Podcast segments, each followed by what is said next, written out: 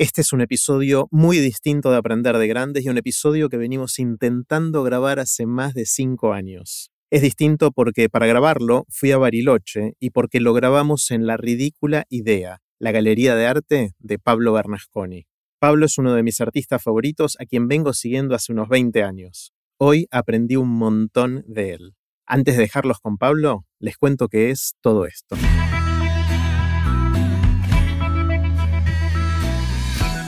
Esto es Aprender de Grandes, el espacio donde converso con gente que admiro para seguir aprendiendo durante toda la vida.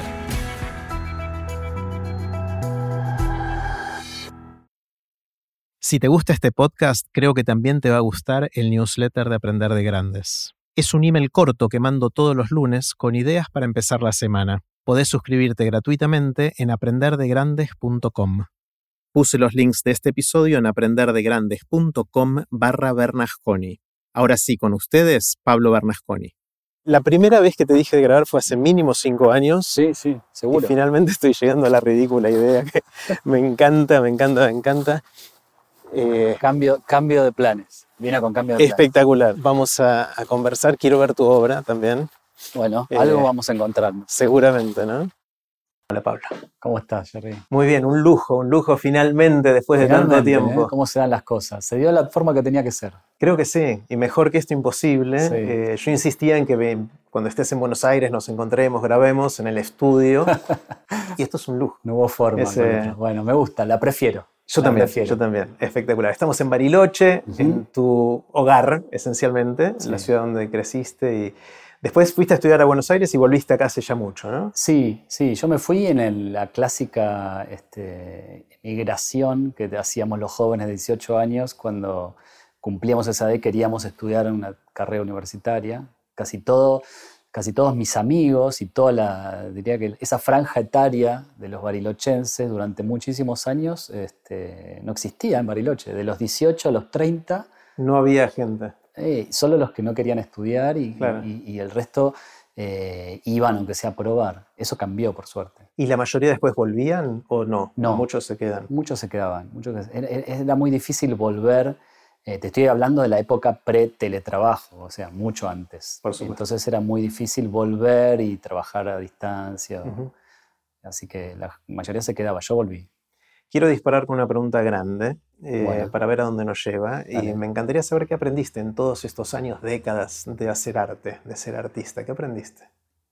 De ser artista, bueno, lo, último que aprendí es a considerarme artista, que fue para mí una palabra como, era muy, muy polémica, ¿no? En mi, en mi qué sé yo, en mi idílico racional de hijo de científicos, eh, considerarme un artista era algo que me traía eh, como, como muchas... Eh, era muy, muy, conflictivo para mí, sentirme artista. ¿Conflictivo porque no lo sentías como algo que te gustaba hacer, no te representaba? Claro, no me representaba, no me representaba. No entendía cuál era la diferencia entre un artista como Moria Kazan, Andy Warhol o, Alonso, ¿no? O decía, todos son artistas y, qué es lo que lo hace... Eh, propio de cada uno. ¿Qué es lo que hace propio de cada uno eh, relacionarse con esa palabra? Que últimamente sí, la empecé a asimilar, hace muy poquito.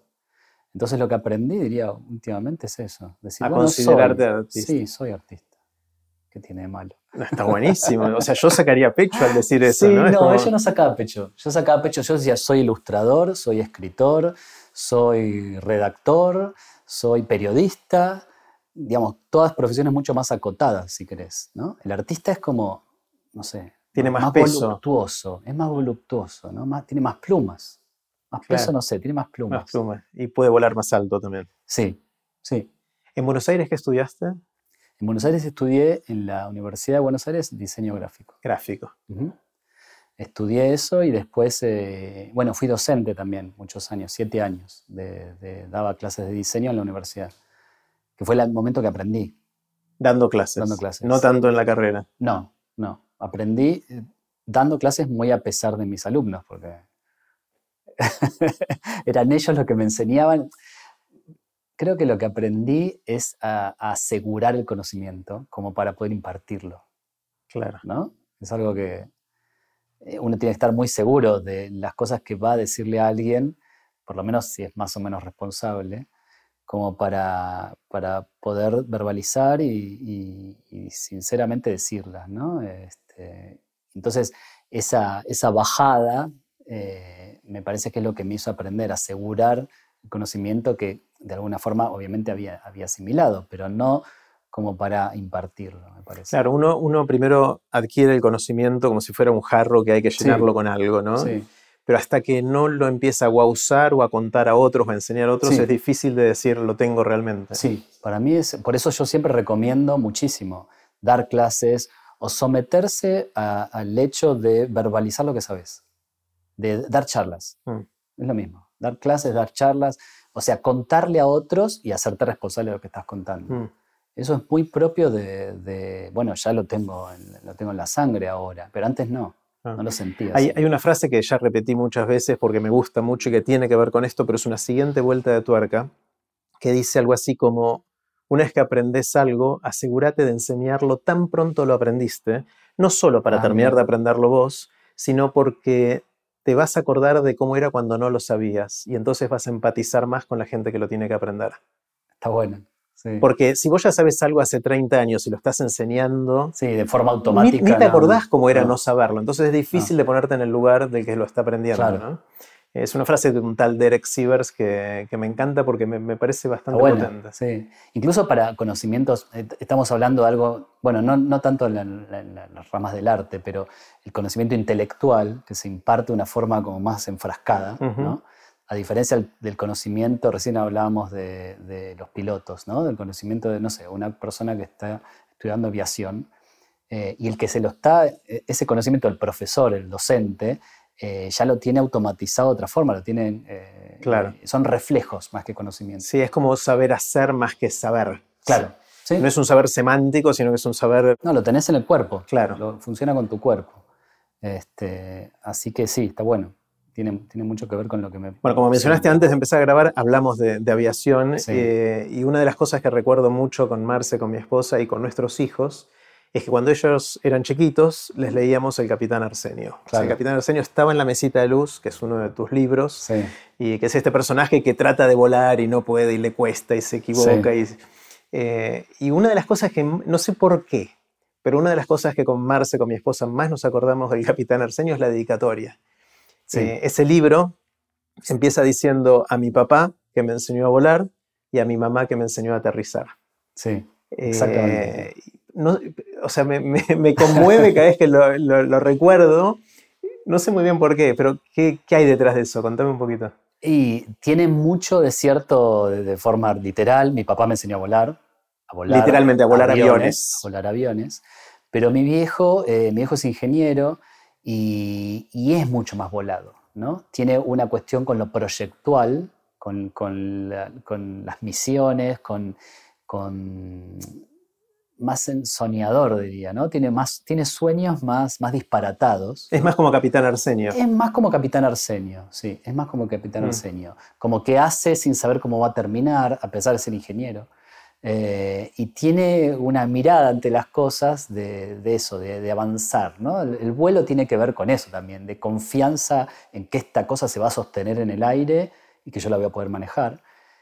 Y mi vieja eh, era taurina, muy taurina, muy de tierra, y, necesitaba, ella era química, era química, y todo tenía que ver con eh, comprobar, como los químicos, ¿no? Esto con esto, suma esto, sucede esto, anoto, no pasó esta vez, le agrego un poquito, era todo así. Muy sistemático. Muy sistemática, mucho más calculadora, más fría, eh, y a la vez aseguraba las cosas de otra forma, ¿no? Eh, Te ponía los pies sobre la tierra de nuevo. Sí.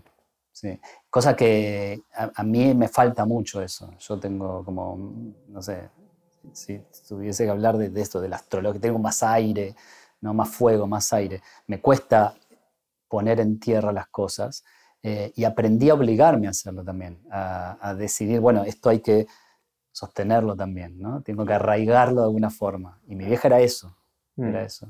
Bueno, una de las cosas que me pasó con tu obra y mirando lo que, la hermosura de lo que tenemos hoy alrededor acá, es que empecé a verte de hace 20 años, no sé hace cuánto hace que leemos Capitán Arsenio, y ahí ya tenías un lenguaje propio, ya, ya se notaba lo que hoy se ve como tu lenguaje, como tu voz artística. ¿Cómo, ¿Cómo creció eso? ¿Cómo se desarrolló? Porque seguro que de chico no hacías este tipo de cosas.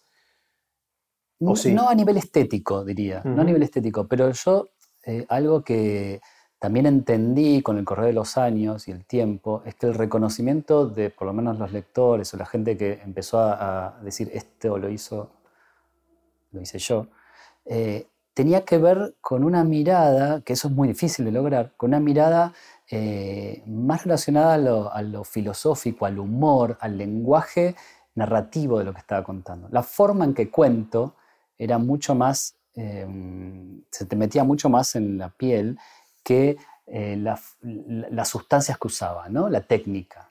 ¿sí? A ver, explícame un poquito más eso. Es decir, lo semántico, sí. el significado, eh, esta, historia de de qué manera voy a contar algo y cuál es el humor que estoy usando, la, la, mirada que pongo ante las cosas que estoy mezclando, tiene mucho más personalidad y genera mucho más identidad que lo estético. Porque lo estético, yo soy muy camaleónico también, me aburro, porque me aburro. Entonces, o me aburro o intento, eso, eso del capitán Arsenio, ¿no? buscar otra forma para contar o lo mismo o otra cosa. Entonces, lo estético en general, yo lo considero como algo totalmente aprendible, muy, muy fácil de aprender, lo estético. Es un oficio, es, es un manual. O sea, lo que estéticamente lo que yo hago lo puede hacer cualquiera la verdad. No, no, no. Yo Ponele. Estoy seguro que sí, estoy seguro que sí. Porque yo aprendí a hacer esto sin saber dibujar. Yo no sé dibujar. Estoy seguro, no sé dibujar, como dibuja Carlos Alonso. Eso es otra cosa. Yo aprendí a componer cosas, mm. eso es estético. Entonces yo sé que se puede hacer. Yo lo aprendí por obligación hacer, por, por, si quieres después lo cuento, pero trabajando en un diario a, defenderme. Lo aprendí por, una cuestión de defensa. Ahora, lo que vaya a contar a partir de eso, la forma en que la mirada se expone y empieza a decir, esta es mi opinión, eso es identitario para mí. Eso es mucho más significativo. O sea, estás más centrado en el contenido que en el formato, de alguna manera, que en el envase. O que en Sí, sí, sí. Me parece como Siempre lo vi así, siempre me pareció crucial. Y es bastante complejo también, porque es una forma muy tangencial de hacer llegar eh, la obra de uno cualquiera, ¿no? Es más complicada. Y mirando la obra hay, hay mucho retrato en, tu obra y hay muchos de otras cosas más. El retrato, eh, o sea, me llega por un montón de lugares y me encantan los materiales que usas. Contame un poquito de la técnica. Mirando ahí atrás, no sé si llega a verse en la cámara, está el retrato de, Maradona, hecho con un pimiento rojo. O hay muchos más, estaba, creo que vía... Bueno, hay, hay, varios dando vueltas por ahí, después podemos verlos más de cerca. Dale. Eh, pero, ¿cómo, ¿cómo te acercas a la búsqueda del material y de la combinación de cosas que te hace decir algo de Maradona o de quien fuera? ¿Cómo, cómo es ese proceso? Eso ya tiene que ver con, esta casi enfermedad que tengo en la mirada de observar los objetos y que me remitan a un, significado, ¿no? a un contenido. Hay un objeto que, bueno, que es la definición de la metáfora, ¿no? ese cruce, esa multiplicidad de universos cruzados que genera como algo exponencial, no, no es uno más uno. No, es que un morrón más una pelota es un morrón más una pelota, es exponencial, eso crece en significado. Y eso es lo que genera una metáfora. Entonces, la, manera que yo utilizo primero es, que es lo más difícil, es decir, bueno, ¿qué opino de esta persona? ¿Qué quiero decir de, Nina Simone? ¿O qué quiero decir de Edgar Allan Poe? O ahí hablamos, no sé, de Van Gogh, que está atrás. Entonces, todo eso es, como escribir una carta de amor o de odio, no sé, ¿no? Eh, y, yo hago ese ejercicio. ¿Literalmente lo anotás o lo pensás? Sí, sí, no, no, no, no lo redacto, querido Diego Armando. no pero sí lo, voy anotando cosas que pienso de esa persona. Atributos o características. Sobre todo para sincerarme. Porque una cosa es lo que uno piensa y otra cosa es lo que uno sabe de esa persona. Y no tiene nada que ver, ¿no? Lo que uno sabe puede ser lo que leíste en el diario o en, no sé, o en medios.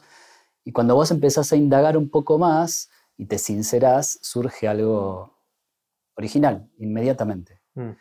Primero eso. ¿no? Lista, como una lista de supermercado sería, ¿no? A partir de eso eh, veo de qué forma los elementos me ayudan a, interpretar a la persona. Y, y, empiezo a jugar, a, buscar, eh, y ya ahí sí aparece algo eh, que probablemente tenga que ver con el oficio. Entiendo que hay elementos, me acerco a ciertos elementos, digamos, de la gastronomía, muy genérico, en donde hay algo que me va a hablar de, si hablamos de Maradona, la cosa de su verborragia picante, ponele. Si yo dije, si yo anotaba verborragia picante, listo, picante y bueno. Morrón. Morrón. O sea, eso es muy directo, ¿no? Pero, pero empiezo a poner cosas que me, ayudan a acercarme desde el alma de los objetos. ¿sí? Si quiero hablar de su cosa de, cebollitas, por ejemplo, esa, infancia en, su lugar de crecimiento, este, bueno, hay, otra cosa más barrosa, como más, más menos nítida eh, y más compleja. Entonces empiezo como a, hablar de la erosión, por ejemplo. Erosión, porque es un chico erosionado, es un chico que sufrió erosión. Y directamente actúo sobre el objeto, agarro una pelota, y así lo hice. Bien erosionada. Erosionada, y, si no está, la erosión, ¿no? Claro. La, mato a patadas. Eh, claro. Y, o se la doy dos meses a... En ese caso yo tenía una pelota nueva, fui a un gimnasio de acá, Bariloche, eh, y, había un montón de pelotas que usaban los chicos, y fui y le dije, te cambio esta pelota nueva por esta que está destruida. No entendía la relación, ¿por qué? Yo quiero la destruida. ¿Qué es lo que te pasa? Sí, por supuesto. Y me llevé una pelota destruida. Y esa terminó siendo la cabeza de Diego. Sí, sí. Y ahí está también algo que yo utilizo mucho, que es cierta eh, viveza criolla, ¿no? La famosa, puedo pasarme dos meses lijando una pelota o ir en cinco minutos a un gimnasio y, hacer un trueque y listo, ¿no? Y, así hay muchas cosas de mis obras que tienen eso, ¿no? Un montón, que parecen algo, que parece que me pasé, no sé. Hay, otra, hay una, por ejemplo, una obra que es de James Dean, ¿no? Que es un, un Porsche Spider chocado bueno, puedo ir y comprarme un Porsche Spider y chocarlo, forma 1, capaz en, no sé, si viviese en Los Ángeles haría eso. o puedo agarrar, como dice, latas de Coca-Cola del lado de adentro, las abollo, las quemo y parece un Porsche Spider chocado. Mm.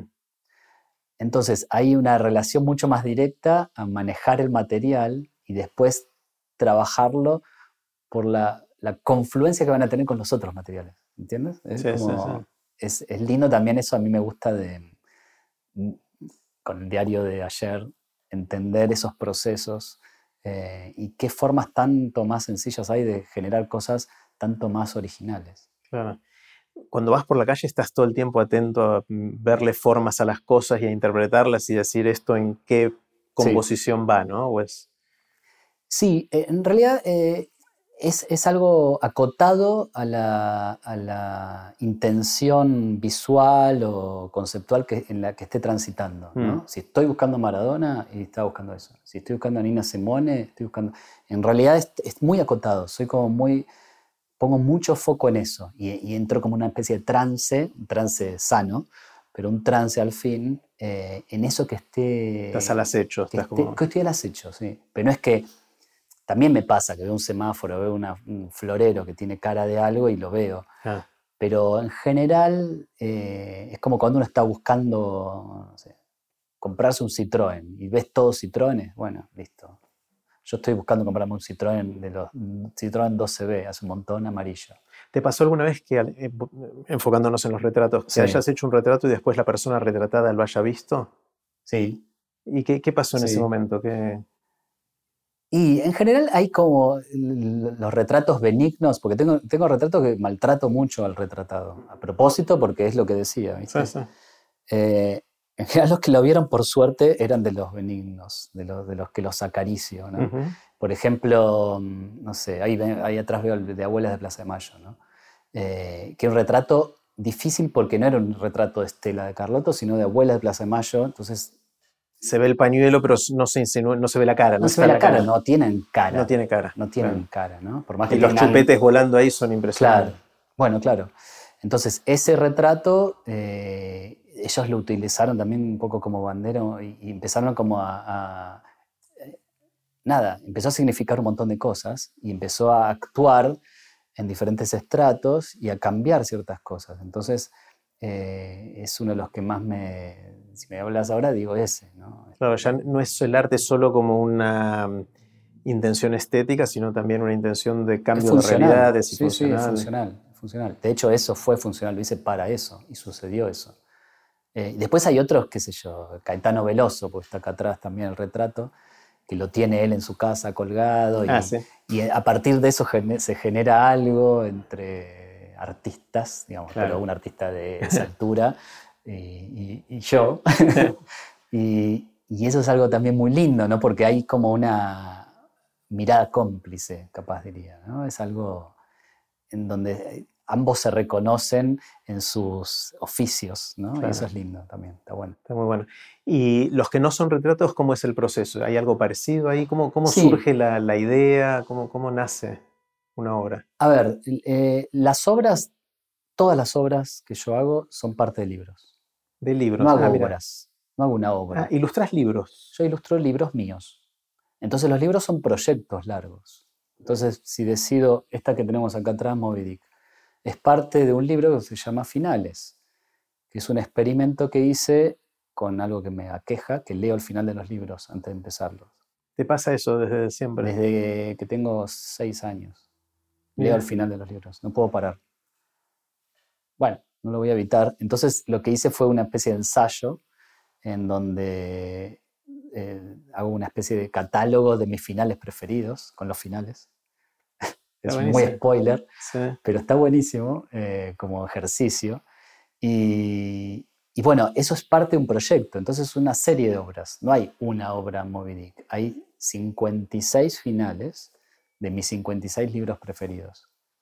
¿Entendés? Entonces, como que se genera inmediatamente un desafío de colección que, como última instancia, es una obra.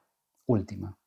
¿Es una obra integral, decís? O no, no, como última instancia es ah. una obra eh, que está en un cuadro. Un cuadro. Pero eso es parte de. O sea, nace, como una página en un libro y termina siendo un cuadro colgado en una galería o, claro, en, o en una colección. Que es casi un accidente lo del cuadro. Porque yo soy como. Digamos, mi formación es editorial, soy un animal de la tinta, no de los acrílicos. No, vengo de las bellas artes, vengo del diseño y de, la forma de observar el diseño. Entonces, eh, vengo de ahí, ahora cambió, ahora cambié con la galería, tengo como otra mirada, pero entiendo que eh, me cuesta mucho concebir una obra única y pasar a otra cosa que no tenga nada que ver con eso. Mm. Si hago una obra, de alguna forma la tengo que... Es como si se tuviese que magnetizar la obra, ¿no? Se, se empieza como a... Se le empiezan a pegar cosas, empieza a crecer, se empieza a ensanchar, ¿no? se ensancha y de repente eso ya no tiene más forma de obra, tiene forma de colección y después de libro y después de muestra o de serie de charlas. Nunca sabes dónde termina eso. Mm. Me llamó mucho la atención de que lees los finales de los libros. Eh, esto es porque no te aguantás. O sea, ¿de dónde vienen las ganas de empezar por el final y no leer me parece, yo igual soy muy prolijo, estrictamente no es que leo el final, leo el último párrafo, que no es lo mismo. Porque por ahí no entendés. No, a veces tiene una línea el último párrafo, a veces tiene, el, Ulises de Joyce tiene 15 páginas, el último párrafo, último punto aparte. O sea, yo me fijo cuál es el, ahí, ahí empiezo a leerlo. Y para arriba no leo nada. Si me gusta, me compro el libro y lo leo. Si no me gusta, no. Así funciona, no sé. No sé qué quiere decir, no entiendo. Creo que si me preguntas de dónde viene, puede llegar a ser que cuando mis viejos compraban el diario, yo leía los chistes, que era lo único que me interesaba el diario. Empezaba por la contratapa. Sí. Y de hecho no leía más nada. De chiquito era eso, ¿no? Los chistes. Yo leía, no sé, mi viejo compraba Clarín, mi abuelo también. Bueno, leía eh, Fontana Rosa y Tabaré y Quino. Eh, no, perdón, Kino no estaba en, en la ¿Kino estaba en La Nación o no? no, no, Kino estaba en Clarín, pero en la revista. Ah, en la revista. Eh, en la última página no. Entonces, creo que es un reflejo casi. ¿Y no es spoiler? O sea, ¿no te arruina la...? En todos los libros de Stephen King me los arruinó, sí. Claro, ahí Pero hay, hay otros libros que, eh, que no. O sea, es llamativamente... Bueno, de hecho, en ese libro yo eh, hago, escribo un ensayo sobre los finales y los tomo como una especie de... Mm, digamos, en general, muchos de esos libros, por lo menos los que incluyen en esta edición, son como una metáfora del resto del libro, como una ventana de lo que había sucedido, y sobre todo metafórica, cosa que me fascina a mí. Mm. Ese poder metafórico de en cuatro líneas, no solo resumir un libro, porque capaz no lo está resumiendo, pero te está eh, haciendo un cierre que, incluye el libro. Claro. Me imagino también que debe haber algo interesante de, de la intriga de cómo va a llegar a eso, ¿no? Sí. O sea, cuando lees el final, decís, bueno, ¿cómo se las va a ingeniar para que ese sea el final? Sí, sí. Eso puede ser una, mirada interesante. Sí, sí, sí. Sí, hay algo de, digamos, por supuesto hay un, un, ápice de ansiedad, por supuesto, tiene que haberlo, ¿no? Que empezás un libro y, estás linkeando a ese último párrafo. Pero a mí lo que, justamente lo que sucede es que me la quita porque ya lo leí. Te quita la Entonces puedo leer, puedo tardar un montón, puedo leerlo con mucha más tranquilidad, por haber leído un último párrafo que no sé, no tiene nada que ver con nada, pero me lo quitó. Y nada, me alivia, me gusta. Y eso hizo que leyera libros como el Ulises de Joyce, o libros que son imposibles, muy difíciles, con total parsimonia, ¿no? Claro. Mm es difícil, aparte es re largo el Ulises de Joyce y es difícil de leer. Dificilísimo, dificilísimo. Pero yo lo leí con bastante, no sé, diría, placer. Mira, mira. Antes de empezar a grabar, me, hablabas de, me contabas de tu relación con el teatro, sí. Eh, que me llamó mucho la atención. Eh, Recordame un poquito esa conversación. Eso fue eh, hace unos años, en el 2015, 2016, 15, 16 hicimos una obra de teatro que se llamaba Mentiras y Moretones, con dos amigos, con Eugenio David y con Pablo Ríos. Después se sumaron algunos más. Eugenio era actor, el único actor, y Pablo era músico. Y la obra surgió a partir de un libro que yo escribí que se llama Mentiras y Moretones, que tiene una serie de cuentos alrededor de los golpes, de los, golpes de la vida, digamos. Eh, y fueron años especialmente duros en mi vida, esos el 2015-2016, y surgió como una especie de, de cantación de, de, algo que a mí me pasaba que no me gustaba para nada el teatro. ¿No te gustaba como espectador? Como espectador. Lo pasaba horrible. Lo pasaba horrible en un teatro. Me, me daba vergüenza ajena, me quería ir, no, no me lo creía, nunca entendía... O sea, no suspendías la incredulidad, para nada, ¿no? no no, incluso me, había cosas que me chocaban, bueno, ciertas cositas del teatro que a mí no me gustaban. Y entonces empecé a ver más obras de teatro para sanar eso y cada vez peor, peor, peor, peor, cada vez me gustaba menos. Entonces tomé la decisión de o cambiar de curaduría, curaduría a la hora de, de, que lo que estoy viendo capaz me está equivocando en todas, o intentar jugarme yo a hacer una que me guste a mí, a ver qué pasaba. Y opté por esa, opté por juntar a dos amigos y empezamos a jugar con este libro y, empezamos a vincularnos con cosas que nos gustaran los tres, ¿no? Eh, y, sobre todo con dejar afuera cosas que no nos gustaran. Ah. Me, encanta porque a, mí me pasa lo contrario. Cuando algo me gusta mucho, trato de entender cómo se hace. Ejemplo, el, el, humor, por ejemplo. ¿no? A mí me encanta la comedia de stand-up. Desde siempre con mi esposa nos gusta ir a los shows, vivimos en Estados Unidos y ahí nos gustaba mucho, volvimos acá y empezó la movida del stand-up en Argentina y vimos un montón de eso y en un momento me agarró la intriga y digo, ¿cómo, cómo se hace para hacer reír a otra persona? Entonces me, hice un curso y traté de hacerlo, experimenté un poquito, no me fue tan bien, pero, pero estuve un poquito del otro lado, pero más motivado por el placer que me daba a mí de espectador. Me llama la atención que vos lo, Sí, lo, lo casi como catárquico, ¿no? De, sí, sí, sí, de, tratar de sanar algo que, no te gusta. Sí, porque sobre todo, digamos, era algo que me tocaba de cerca, porque de hecho muchas, me pasaba también que mis libros los llevaban al teatro, los textos, yo no los iba a ver porque no quería decirles que era toda una, una serie de, de situaciones que me empezaban a pasar que las tenía que resolver. Así que lo resolví, y de hecho lo resolví, lo resolví porque hoy puedo ver teatro con mucha más tranquilidad la mayoría de las veces. No te diría que la paso bien, pero no la paso tan mal. Mm. Y he visto obras que me gustaron muchísimo también. ¿Y eso es por haber estado del otro lado? O sea, Sí. ¿por, por qué cambiaste? ¿Qué... Me parece que entendí el lenguaje, lo asimilé, me, me animé a, a- sumergirme en eso, eh, que antes me costaba mucho. Pero la cosa es que se modificó. Por supuesto, además, empiezo, parecido a lo que estabas contando recién, empiezo a ver la complejidad de un actor y de la proyección y de los textos y el escenario y la escenografía. Dije, ah, no, no, esto es, es difícil de verdad. Entonces empecé a notar eh, y, a, y a, bueno, ahí sí, a diseccionar un poquito cómo funciona eso. Y entonces ves las habilidades o no de, de cada obra de teatro, ¿no? Eh, me gusta hacer eso. Y eso también creo que eh, en general hago ese tipo de cosas, ¿no? De desarmar las cosas. Eso viene de mi viejo ingeniero, ¿no? De mi hijo también lo tiene, como que desarmamos cosas. A ver cómo, Claro, qué cómo funciona por adentro, claro. adentro. Mm. Si por afuera es así, ¿cómo es por adentro? Me, me- me interesa mucho más. ¿Cómo es por adentro esto? Ya sé que después no lo voy a poder armar. Claro. En general no lo puedo armar. Bueno, quizás una manera de interpretar la obra tuya es que nos mostrás un poco lo que hay por dentro de cada Sí. uno de estos personajes o escenas o lo que fuera, ¿no? Sí. Ese, eh, es en, en el lienzo, en este caso, es ver algo de esos mecanismos internos, Sí, ¿no? De qué está hecho. Sí, y, y, bueno, hablábamos de los retratos. Eso tiene mucho de, de obviar eh, la fisonomía, ponele. Mis retratos están por afuera de lo fisonómico. Lo fisonómico es. Abuela en Palacio Mayo no tiene cabeza. O sea, no hay, ni siquiera tienen cabeza. Eh, y hay un montón de retratos que hice sin cabeza. Y se, se entiende quién es. Mm. Entonces, lo fisonómico, desde muchos puntos de vista, es lo más superficial que tiene una persona para mostrar. La cabeza, la nariz grande. O sea, esa es la diferencia entre una caricatura ¿sí? Eh, y un retrato.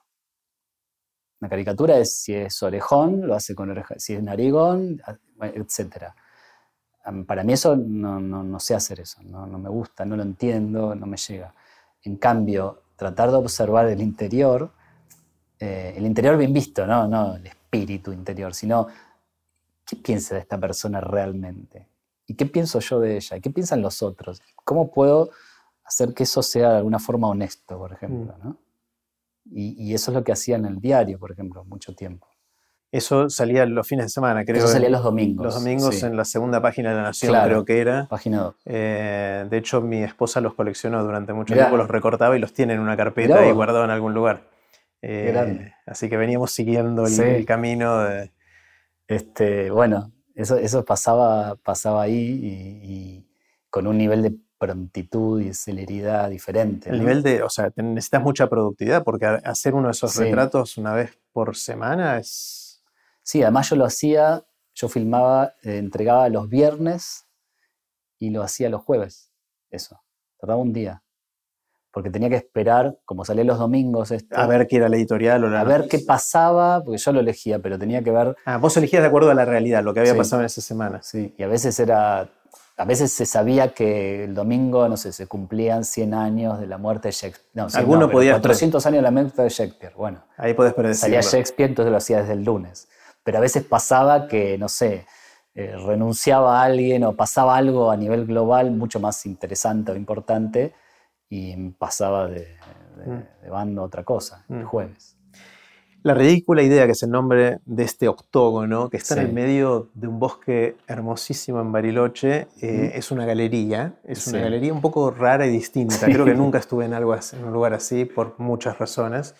eh, que no se sabe muy bien dónde está. No, Eh, yo intenté googlearlo y hasta que vos no me diste las indicaciones un poquito oscuras de cómo llegar. sí, eh, de hecho, me llegué y digo, ¿estoy acá o no estoy acá? bien, esa es la Eh, idea. ¿por, por qué? ¿Por qué es así? Que es raro eso. una ridícula idea.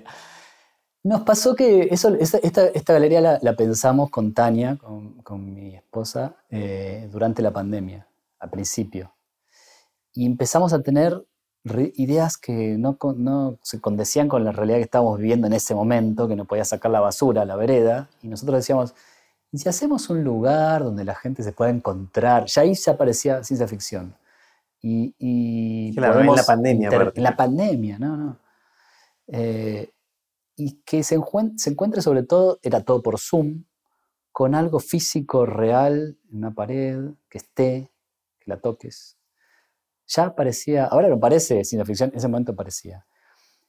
Y si además no hacemos publicidad jamás, ni decimos dónde queda nunca, y que llegue la gente que tenga que hacer un esfuerzo por, por encontrarla, solamente esas personas la, pueden acceder a la galería. En el momento en donde te tiran todo por la cabeza y todo es bombardearte con la solución y no las ganas de llegar. ¿no? Claro, o el resultado de una búsqueda. El resultado, me parecía, y, teníamos esa idea porque primero, iba a ser chiquito, iba a estar en Bariloche. A mí no me interesaba tampoco en ese momento vivir de esto, sino que generar algo donde tener la obra. Entonces dijimos, bueno, hagámoslo así y así sucedió. Y es muy lindo también cuando ves la cara de la gente que llega y es como encontrar, viste, es una pavada, pero llegaste medio porque te dijo el verdulero y el otro que te dijo, no, pero es un poquito más adelante tenés que pasar por una tranquera. Eh, hay como un placer, ¿sí? De, de, averiguar, una especie de cosa detectivesca, creo, que añade mucho en este momento, ¿no? Me acaba de caer la ficha que quizás la gente me empiece a preguntar a mí ahora cómo llegar a Pero tu vos puedes decirlo. Yo puedo decirlo, estoy, tengo el permiso tuyo. Vos de, decir, no, todo el que haya ah, llegado lo puede, lo puede divulgar, no puedes publicarlo. No, no, para que no te indexe buscar. No, claro, no puedes publicar, claro, este, estuve acá y queda en el tal kilómetro. no, eso no. Pero si vos lo decís boca a boca, imagínate cuánta gente se lo vas a decir. ¿Y a quién se lo vas a decir? Lo más interesante. Claro no sé, vamos a ver qué pasa con, con esto. Eh, hasta, que esto sucedió en los últimos años y medio, eh, vos no exponías, hacía muestras, ¿no? Hacía muestras, sí. De hecho, hubo una hermosísima en Buenos Aires que fui a ver que se llamaba Infinito.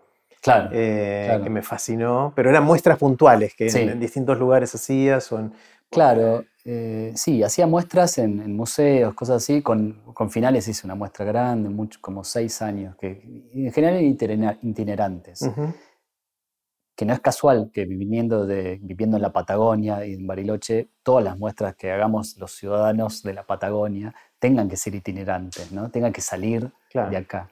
Eh, y para mí era todo un desafío que no vayan a Buenos Aires, por ejemplo. ¿Vos querías que no fueran a Buenos Aires? Como último punto fueran a Buenos ah, Aires. que recorran todo el país. Finales recorrió seis años todo el país y la última vez se expuso en Buenos Aires. Los finales son estos 56 finales de libros. hice una muestra con eso.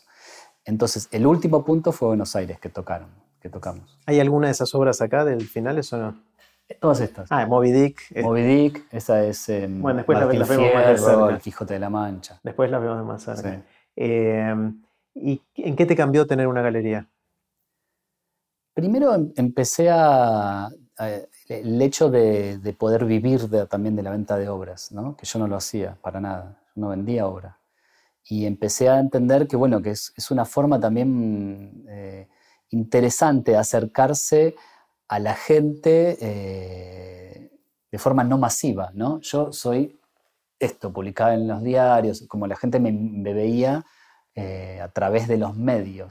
Acá la gente viene, se acerca, tiene como otra, una parsimonia diferente y una llegada mucho más, se conmueve de otra forma, me mm. parece, al llegar a una obra que tiene volumen y sabes que, la, como a mí me pasa, ¿no? Cuando vas a ver una obra de Van Gogh y ves que por acá pasó la mano de este tipo y te, a mí me conmueve eso. Mm.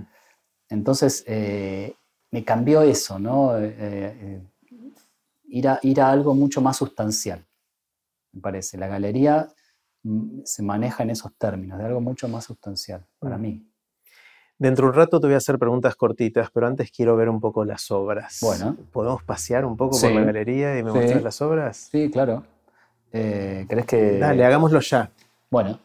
Interrumpo brevemente la conversación con Pablo para contarte que en este momento nos paramos y empezamos a recorrer la ridícula idea, la galería de Pablo, y conversamos sobre algunas de sus obras de arte. Si querés podés seguir escuchando acá y tendrás que imaginarte cómo son esas obras, o alternativamente podés ir al canal de YouTube de Aprender de Grandes y seguirnos en la recorrida por la galería de Pablo. Sigamos.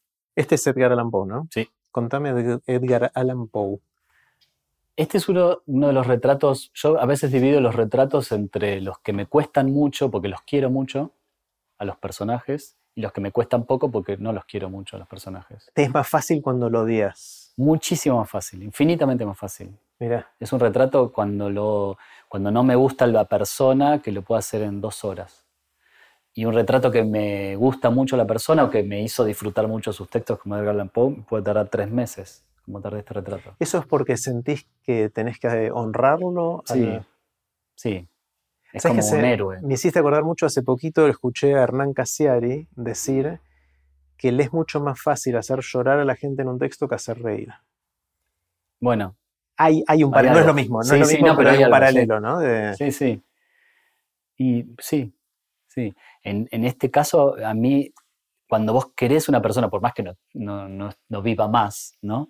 Eh, es como si hay algo, como, es uno de mis ángeles de la guarda, Edgar Allan Poe, ¿no? Es la persona que me dice, cuando yo estoy pifiando en alguna situación estética o, que estoy siendo condescendiente, ponele, aparece y me grita de arriba. ¿Y qué haces? ¿Volvés a leerlo o, te, parece como un espíritu? Es un lo espíritu tengo en cuenta, Lo tengo en cuenta. Entonces es como que si fuese un padrino de algo, Edgar Allan Poe o no sé, hablo de, de Nina Simone ahí también.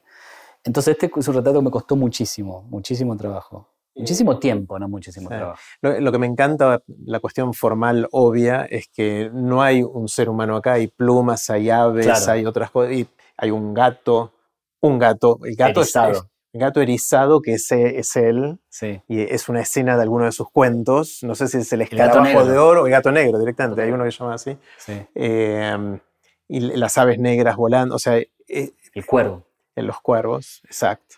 Sí, este, eh, estos son retratos, hay, yo también otra forma de dividir los retratos son los retratos que tienen muy, muy poquitos elementos. Este retrato tendrá cinco elementos. Hay otros que tienen uno. Rocky Balboa tiene un elemento. Este tiene cinco, ¿no? Y son elementos como distorsionados o como que los hago actuar. Es un gato, pero el gato está erizado. Ya es un elemento muy fuerte para hablar del horror, ¿sí?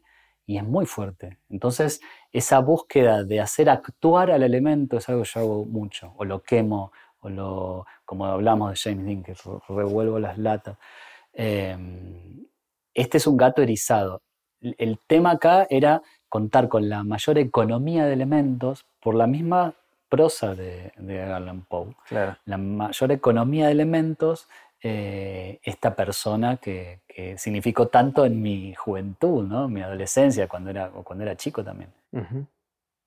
Em, me encanta también el desafío más formal de con esos elementos, haciéndolos actuar, erizando al gato, reproducir una imagen que uno reconoce. Si uno tiene más o menos la imagen de Edgar Allan Poe, puede decir de lejos, es él, digamos, ¿no? Sí. Eh, o John Lennon. Sí. Sí, eso son cosas eh, también de probar, ¿no? Eh, e, estos retratos, como, como, ¿qué es lo que genera el collage? Collage real. De poner una pluma, poner otra pluma, poner un papelito, y mueves para un lado, mueves para el otro. Como que vas viendo y en un momento sucede mm. algo que es así, es así de sencillo también. En un momento sucede algo, en otros momentos no sucede nada. Claro. Este está obviamente pintado, pero hay otros que tomás objetos y después que haces fotografías o dibujás o pintás. ¿Cómo, cómo en otros, pasás de la tridimensionalidad? a ver, veamos alguno por acá. Este, por ejemplo. Este tiene mucho también de espacio de collage. O sea, esto es una pluma real. Ah, mira, ahí está, pegada. es, Un collage. Es, un collage, esto es papel de un álbum de, de Nina Simone, Silk and Soul. un cortado. Eh, esto es alambre, el resto está pintado con oro, con, no un oro, con, un acrílico que se asemeja al oro. Eh, y hay telas, no sé, hay cosas pegadas. Eh, muchas cosas pintadas, muchas cosas pegadas y, algunas cosas digitales. El puño es digital. Ah, mira, ¿y lo imprimís después? como Imprimo una base y después pinto arriba. Claro. Pinto, pinto como una forma. El resto lo, lo voy lo voy pintando, lo voy, le voy quitando, le voy agregando, perdón, volumen. Claro. ¿Y por qué lo haces digital y no lo dibujas directamente? Me gusta la, la impronta del collage, ¿no? Yo busco el collage, que es lo que más sucede acá. Entonces, si lo, lo pegara, me parece que quedaría como en un, en un estrato, no sé, en ese momento me pareció que era, tenía que ser diferente a esto y a esto, Claro. el puño, ¿no? Sí, sí. Que no tenía que ser pegado. Entonces lo, Ujú. lo- lo hice así digital. Y John Lennon también me- es algo que lo veo y lo reconoces de lejos. Claro. Obviamente John Lennon tiene una, una figura tan, tan reconocible, ¿no? Y Sí. que, ¿cómo, surgió este? ¿Cómo- Esto es lo que tienen difícil los personajes tan icónicos, no tanto Poe ni Nina Simone, pero Claro, Lennon sí, sí. el Che Guevara sí, eh, no sé, Maradona. Maradona, Evita, hay, lugar- hay, hay personajes que son dificilísimos porque tenés que correrte todo lo que está hecho para poder hacer algo original. Entonces, eh, este lo que yo, de lo que yo quería hablar era de su, digamos, toda, toda la última etapa de Lennon, ¿no? No, la- no el Lennon tan, tan Beatle, Ujú. sino la etapa de Give Peace a Chance, ¿no? Toda esa parte de pacifismo. Ujú. Eh, por eso me enfoqué completamente en el pacifismo Claro. en este retrato y, y lo, que, lo mucho que le costó sostenerlo. Eh, yo acá uso, por ejemplo, algo que, que es una, son unas resinas que vitrifican, Ujú. que parece vidrio, Ujú. y es vidrio, pero es como que la mezclo con el acrílico y vitrifico la resina. Entonces queda como una ese, de botella, ¿no? Culo de botella. Está buenísimo. Ahora veamos otros por acá. Si querés vemos otra, otra serie, otra cosa. ¿no? Sí, que quiero preguntarte del de Maradona, o sea, Sí. el... Esta es la pelota que contaba que, Sí. que saqué de acá del Y CEF esto- número 8 de Bariloche. Esta es una foto de esa pelota, pega- es, ¿cómo, ¿cómo es la técnica de esto? Sí, esta es una foto de la pelota, pero después yo arriba la pinto. Ah, Es una foto que está intervenida digitalmente y después intervenida con la pintura acrílica. Y el, el morrón es, es una foto del morrón directamente. No, nada es una foto de nada. Eh, es una especie de foto. Hay como una forma y, Y después, después yo vos lo la pinto. pintas arriba. Yo lo pinto arriba, sí. Esto es tela, esto es papel, esto es papel. Esto es papel eh, pegado, ¿no? Que eso lo que me hace, lo que me facilita es esa mirada de las cejas, por ejemplo, de las personas, son muy determinantes, muy determinantes. Vos, si, si pones las cejas de Edgar Allan Poe mal, no, No es él, llegas, no es él. Y, Y Van Gogh lo mismo. Van Gogh. Van Gogh lo mismo. Hay que, hay que en- entrecerrar un poquito los ojos para terminar de verlo. este. Sí, sí, Eh, sí, me, me gusta. sí, sí. Eh, Aparte me encanta que son sus mismas, es su misma obra, un poco marchita, sí. que se transforma en el mismo, ¿no? Sí. Ese es el. Bueno, este es de los que hablamos de, en cuanto a la economía, este tiene un recurso, ¿no? Los Claro. girasoles y ya está. Y, y aparece, pero ahí puedo hablar de la oreja de Van Gogh, sí, puedo hablar, con- con- sin, sin cambiar de Ni recurso. me había dado cuenta de la oreja. Bueno, esta es la oreja. Está buenísimo. Y entonces puedo sostenerme dentro del mismo registro, el mismo elemento, y hablar de la oreja cortada de Van Gogh. Eso también hace eh, una apelación a, que a mí me encanta de, la- de las obras de otras personas cuando se dirigen eh, al lector como una persona inteligente, ¿no? Hacen una apelación a la inteligencia del otro, Claro. ¿no? Sí, Estoy igual buscando- conocimiento previo. Es como un enigma, Sí, hay que es resolver un acertijo, ¿no? Es, Claro. eh, yo no resolví este hasta que vos no me lo. No, lo ibas a resolver. Yo lo En cuento acá porque estamos acá, pero si una persona pasa la- el libro, este está en el libro Retratos, y lo ve, lo ve, lo ve, lo ve, y en un momento lo ve. Y es un placer hermoso. Es un placer, lo hablo desde mi lugar, ¿no? Mi lugar como eh, veedor de otros artistas. Claro, sí, sí. Me encanta cuando me, me descubro cosas que no había visto antes. Esto es de las series finales, ¿no? Claro, estos son algunos de los que cincuenta y pico de finales. Este sí está mucho más pintado, es mucho más acrílico puro. Este es el final de Moby Dick, que no Este me es el acuerdo cómo termina. Dick. Pero... Sí. Bueno, se van los dos a pique, básicamente. Este es el final del Viejo y el Mar, el libro de Hemingway. Ajá. Este es el final de eh, En el Camino de Jacques Urac, libro gigante. Aquel es Martín Fierro. Y acá, este es como una, una, son diferentes maneras, ¿no? Acá obviamente al no haber un retrato, hay una, no hay, no hay un retrato fisonómico, pero sí hay un retrato de el libro. Estoy retratando un libro. Aquí me pongo a cantar. Aquí me pongo a cantar, sí, sí, arranca así. Eh, o bueno, por supuesto, el Quijote. Don Quijote de la Mancha. Este también tiene una construcción desde, primero desde el del arquetipo de Don Quijote, ¿no? Esa, la, la figura desgarbada y, y la, la ilusión de convertirse en un caballero armado con, con despojos. Son despojos de un caballero armado y eso lo vuelve más fuerte, lo vuelve más débil. Todo- toda esa, esa búsqueda también es lo que a mí me un poco me interpela y eso es lo que quiero trasladar. Mm. Después hay una serie de cosas circulares, como Muchas, los sí. gatos, Sí, blanco-negro, negro-blanco, los lápices que ahora vamos a ver. sí, hago ¿Qué? mucho eso. ¿Qué, qué es lo que te atrae de, de esa forma? Hay algo que creo que, eh, que, que por eso lo hago tanto, ¿no? Y recién hablamos del interior y el exterior. Y, y me, me gusta generar universos, ¿no? Entonces, hay universos que vos estás viendo el exterior, eh, pero son como desarmables. El de, que está ahí de mm, Italo Calvino, si querés ahora lo vemos, habla de eso justamente. Son como si yo corriera todos estos gatitos que hay adentro. Hay como, es un punto en donde me dan ganas de eh, revolver adentro, ¿no? Y es algo que otra vez me, me gusta trasladar. Y encontrar el gato distinto en el medio de Sí, todo, ¿no? sí. Ese- Estos hablan, ¿no? igual es, una, es un cuadro doble, ¿no? Sí, Se llaman sí. convivencia. Em, pero sí, cuando son esferas, más que círculos son esferas, ¿no? Tienen volumen. Hay volumen. Entonces, cuando son esferas es porque estoy hablando de algún universo. Mm. Y por eso estoy hablando de algo que está dentro y no afuera. Y el de los lápices también es un universo. Ve- veámoslo un segundo. Está acá atrás de. Los lápices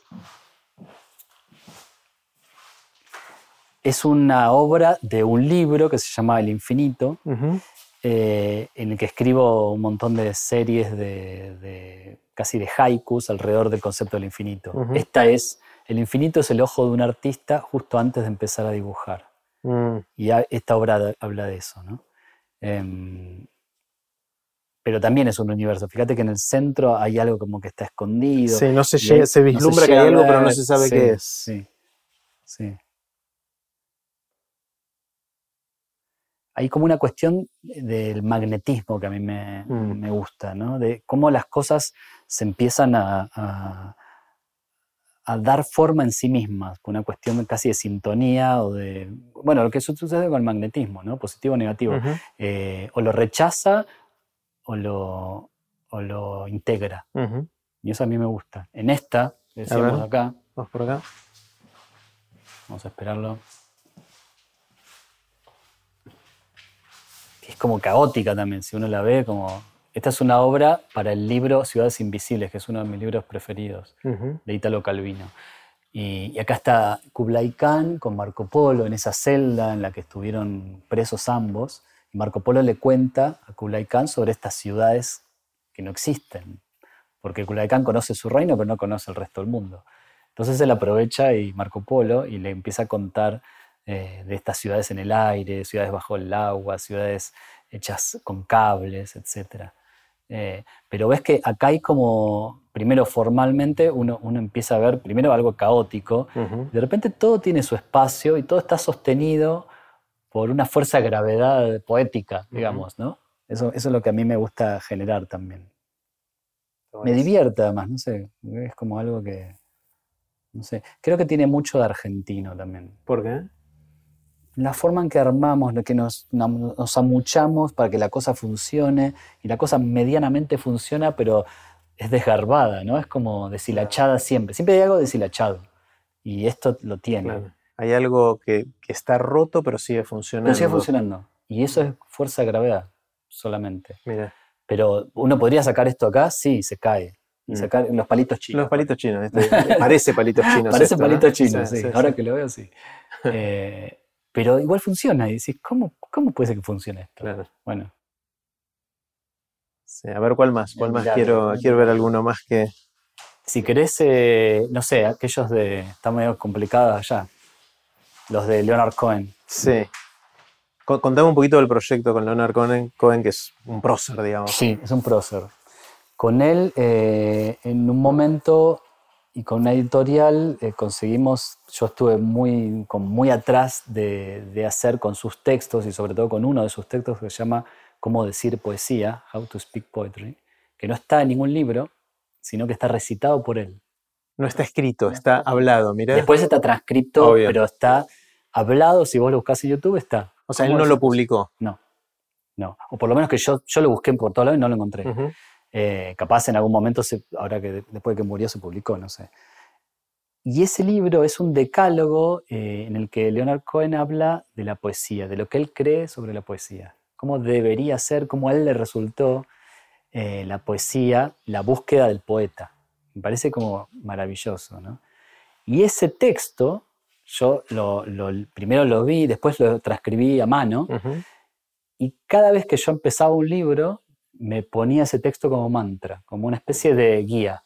¿Es un texto largo o no? No, no, no, es un texto recortito. Y yo me lo ponía como guía como para, para sostenerme dentro de esos parámetros, ¿viste? Para no... Y entonces, ¿qué habla ese texto? Habla del ego, del ego del artista habla mucho, habla de em, irse, esta, esta obra habla de eso, por ejemplo, evita los floreos, dice. Evita ponerte tantas plumas cuando lo que querés contar. Es puro marco. Es puro marco y está el chiquito ahí. Está, veamos esta obra que es espectacular. Porque... Claro. Esta habla, por ejemplo, esta que está acá, habla, es eso, ¿no? Se llama Hazte un lado. Él todo el tiempo habla de correrse. En Hazte un lado, él eh, menciona la obra de arte o la obra, no de arte, la obra, puede ser un químico que haga, que tenga una, cualquier cosa. La obra de la persona es más importante que la persona y por supuesto que su ego. Entonces, hazte un lado, dice, correte, déjala ir primero eh, y va a ir más rápido y mejor. Mm, me parece como que hay un montón de puntos que, yo le sigo, yo lo seguí siempre eso. Y no sé, a mí me, han servido muchísimo. Entonces con eso hice este libro. Y ¿Que el título de este libro es? ¿Cómo decir poesía? Ah, How to speak poetry. lo mismo. Eh, y después hice otros dos. ¿Y es solo los, graf perdón, solo los gráficos o también incluís el texto en el libro? Está el texto, está ah, el texto. Sí, sí, sí, está el texto, que por supuesto a, a, través de la editorial compramos los derechos de los textos. Genial. Eh, y bueno, este es un libro bipartito, ¿no? Hicimos los dos ahora, que para mí también es hermosísimo, un orgullo. Me encanta. Bueno, me quedaría años hablando de las obras. No sé si hay alguna. A ver, quiero ver si hay alguna que. ¿Esta, em, ¿esta no es la tapa de, de, uno de los libros o no? ¿O se parece? La tengo. claro, la tapa de Retratos 1. Claro, sí, sí. Este es, lo que pasa que es, esta es otra versión. Yo lo que hago con muchas de las obras es hacer varias versiones y voy cambiando. Como... me, me, suena, pero no, era, no, es igual. No, no, no, no es, otra. igual. Es parecida, es Louis Armstrong. Louis, Armstrong, pero esto es una versión con un fondo nada que ver y las formas son diferentes. Pero es el mismo, es un globo que sustancialmente es lo que son sus cachetes. son sus cachetes y es esa foto de Louis Armstrong, ¿viste? Y la foto famosa de Louis Armstrong como sí, sí, sí, con cachetes. Y los ojos para afuera. Sí, esta es la tapa de retratos. Esta es Virginia Woolf. También muy minimalista, ¿no? Claro, sí. Acá sí fuiste a lo formal de dibujarle el, perfil. Sí. Acá, acá lo, que, lo que yo quería buscar también es una cosa etérea, que para mí tenía Virginia Woolf en su escritura, en su sutileza, en su persona, también en su, en su fortaleza, ¿no? Eh, una cosa etérea, pero no por eso no deja de ser tremendamente fuerte, ¿no? Hay algo que en una línea está delimitando algo como muy sustancial. Y todas las cosas que dije recién son las que yo anoto antes de que suceda, el retrato. Sustancial, etérea, eso está. Y a partir de eso son como conclusiones. En un, punto cuando me veo digo, parezco mi mamá. como es un experimento parecido al final. Esto con esto va a resultar... Haces química. Y sí. Y es, y es interesante porque me parece ver desde muy lejos la mirada del diseñador más que del artista en algún lugar. Sí, sí. Porque el diseñador empieza, bueno, ¿qué quiero, ¿cuál es el concepto que quiero diseñar? Y después cómo se transforma eso en, en algo gráfico o plástico, digamos. Sí, sí, completamente. Me parece como que el, hay una conjunción de ambos personajes en el medio, pero sí, sí, hay un acto de comunicación. Claro. Y como buen acto de comunicación eh, se tiene que entender, ¿no? Que eso es algo que en las bellas artes no está tan, tan claro, ¿no? Eh, yo siempre consideré que el, pintor de raza es en alguna forma más arbitrario, ¿no? Bueno, si se entiende y si no, hasta a veces se, enorgullecen de que no se entienda. De que no se entienda, que está bien, es un camino es súper válido. No es el, yo no lo sé hacer. Yo, por más que lo intente, no lo sé hacer. Me sale. Bueno, a mí la oreja me costó encontrarla, me la mostraste vos. No, pero porque viste, el, eh, o sea, me, enfoqué ahí arriba. Hablando del diseño, hay niveles de lectura, claro. hay prioridades. Entonces el nivel de lectura uno, capaz son los ojos, las cejas, la forma, la barba, y de repente ves esto, pero no sabes hasta que ves esto. ¿no? claro, ahí, lo... Y que reconoces que la otra, esa hoja, se parece a la hoja. Claro. Sí, pero son los niveles de lectura y, tarde o temprano llegas a eso. Sí, sí, sí. Eso es lindo también. Buscar esa, esas continuidades que te, que te incitan a averiguar un poco más, que te generan como cierto apetito con una obra, ¿no? A mí me gusta eso de, de, la escritura, me gusta eso también. Los escritores, Borges era así, los escritores que eh, tenés que, hay una entrelínea fabuloso y, y, cosas que se conectan en el medio, en el principio, en el final. Sí, un montón de guiños y de referencias a veces a la misma obra de uno o de otro. Claro, sí, sí, eso es, es, a mí me encanta. Me encanta eh, relaborar ese tipo de cosas, ¿no? Es como ese metalenguaje, eso me gusta. Está genial. El, el, de los lápices, yo lo vi hecho con lápices, ¿no? Sí, sí. sí. Este es, este es una, un, eh, esto viene de ahí. Eso viene de ahí, sí. Claro. Sí, le estaba contando. O sea, en el, en el, C3 estaba con los lápices. Sí, sí. Está la obra original en claro. volumen. ¿Y, esa dónde está ahora? ¿Eh? ¿Dónde está esa? Esa ahora está en Córdoba. Toda esa muestra. Ah, está, está dando vueltas. sí, sí, sí, es itinerante. Bueno, gracias Pablo por hacerme esta visita guiada a, parte de, tu obra tan, tan, grande. ¿Cómo sigue esto? O sea, ¿tenés sueños, proyectos, eh, ilusiones? Sí, siempre tiene. No, no, no estoy como demasiado determinado a darle una dirección eh, planificada, digamos, a mi obra. Ahora estoy en esto y, en esta parte más de la obra de arte, digamos. ¿no? Es un mundo que no conocía y como tal, como me pasó con el teatro, que me rechazaba también, no solo no conocía, sino que rechazaba un poco. Y ahora estoy más vinculado a eso, estoy viendo de exponer y de llevar a otros lugares y de repente ir a alguna feria de arte y ver qué pasa con la obra, em, que es como una aventura también para mí desde ese lugar. Parece que tenés ahí un patrón ahí de acercarte a las cosas que solían generarte rechazo o porque te generan rechazo te acercás, ¿no? Sí, sí. Me parece que, puede ser, tener que ver con sanarlo también que calculo que va por ahí, ¿no? De decir, ¿por qué me, por qué me rechaza? Si es de lo que vivo.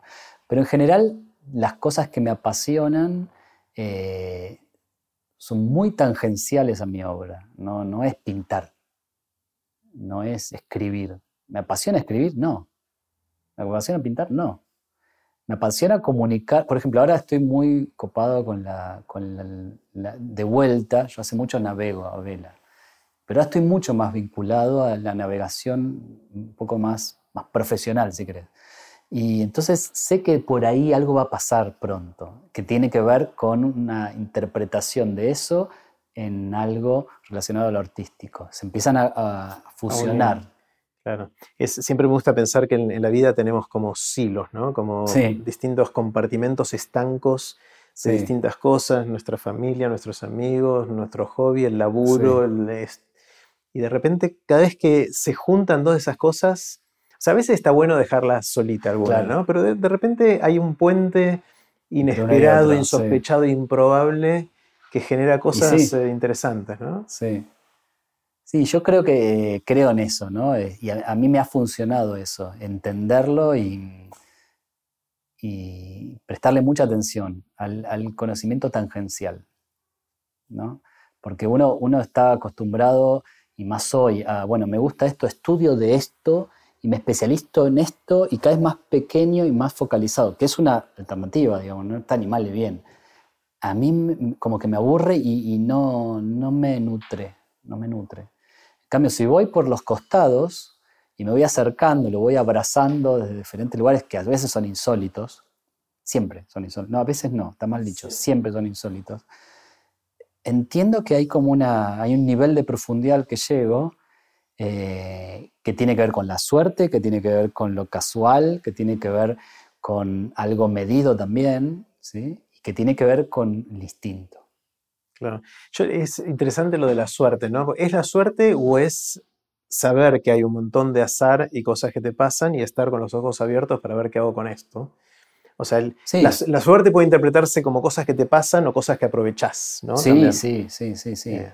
Con, bueno, con el nivel de sintonía al que estés, con, con cuán permeable estés a cosas que de otra forma hubiesen rebotado, ¿no? ¡Pum! Te rebota, te pasa algo eh, que en otro momento lo utilizas como materia para un cuento, para una obra, o lo dejas pasar o rebota, ni te das cuenta que está sucediendo. Mm. Eh, eso no es suerte, eso es sintonía y prestar atención. Pero no sé qué pasa con la suerte, hay algo también. Yo estoy como, estoy como confundido, digamos. Por ahora estoy confundido. Más adelante, capaz si hablamos en 10 años, te digo, no, al final, ¿sabes qué era la suerte? No sé. Pero hay algo cuando estás en esa sintonía que pareciera que tenés suerte. ¿Cómo justo me pasa esto ahora que estoy... Pero pensar todas las cosas que por poco te pasan y no te pasaron. Sí. Eh, en realidad nos pasan un montón de cosas y uno puede interpretar la suerte como decir, de todas esas cosas que me pasaron, algunas las pude agarrar y hice algo claro. eso. Y, sí. Eh, y el que dice yo no tengo nunca suerte, quizás no es que no le pasaron cosas, sino que no, no estuvo atento. Sí. O al acecho, como decíamos antes. Al acecho, sí. Sí, puede ser, puede ser todo junto. ¿eh? Me parece que hay que de vuelta, eso es tangencial, es tangencial, porque estar al acecho y buscando solamente que te toque lo que te tiene que tocar, es se va a convertir en un problema rápido. Vi hace poquito que hiciste algunos talleres de creatividad en algunos lugares maravillosos por la zona de Bariloche. Por Patagonia, ¿Cómo, ¿Cómo se enseña eso? ¿Cómo, ¿O cómo se ayuda a que otros experimenten el proceso? En este caso, bueno, hablando de lo que decíamos recién, ¿no? En este caso fueron unos talleres que hice en la Isla Victoria.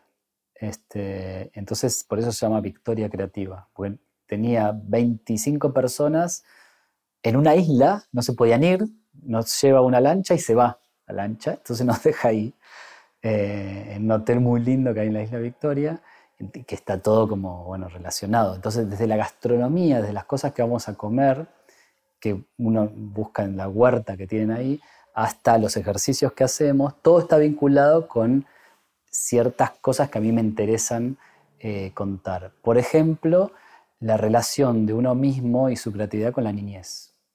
La enorme relación que tiene la niñez y la mirada de la niñez con este, la creatividad de adultos. Entonces hay muchos, son poner ejercicios, es, raro llamarlo ejercicio, pero ponerle que usemos la palabra. Em, ejercicios que eh, apuntan a darse cuenta cuán significante fue, eh, significativa fue la niñez y esa mirada en nuestra mirada. Y de esa forma también eh, empezar a utilizarla. ¿Y de, cuando decís la niñez te referís a qué nos gustaba hacer, qué nos daba placer, o algún trauma, o el, de, ¿qué, qué bueno, hay mucho, sí, casi todas son, son qué nos gustaba, qué no nos gustaba, por qué no nos gustaba, quién nos ayudó y quién no nos ayudó, empezar a identificar. ¿De qué forma uso una, frase que me encanta, que es de una poeta norteamericana, se llama Louise Gluck, que dice, eh, miramos el mundo una sola vez en la infancia, el resto es memoria. Y vos la repetís y decís, y sí, y sí, hay, una cuestión de memoria residual, pero la mirada, la mirada eh, que te despabila está en la infancia. Yo estoy muy seguro de eso. Eh, y lo noto con cada cosa que hago. ¿Y en el taller buscan reencontrarla o reconectarse con eso? En uno de los días, sí, son tres días. Entonces, uno de los días está dedicado a eso, es, muy importante. Sí. Y después son ejercicios, cosas que yo, algo, hay algo que yo llamo el minuto 23, que es una teoría que, propia, hay otro que hago, otra que llamo aikido creativo, que es otra cosa que generé. Eh, y bueno, muchas cosas que a mí me funcionaron. Son las cosas que a mí me funcionaron. Minuto 23 me tenés que contar. Ahora me tiraste el título, me tenés que, ¿en qué consiste?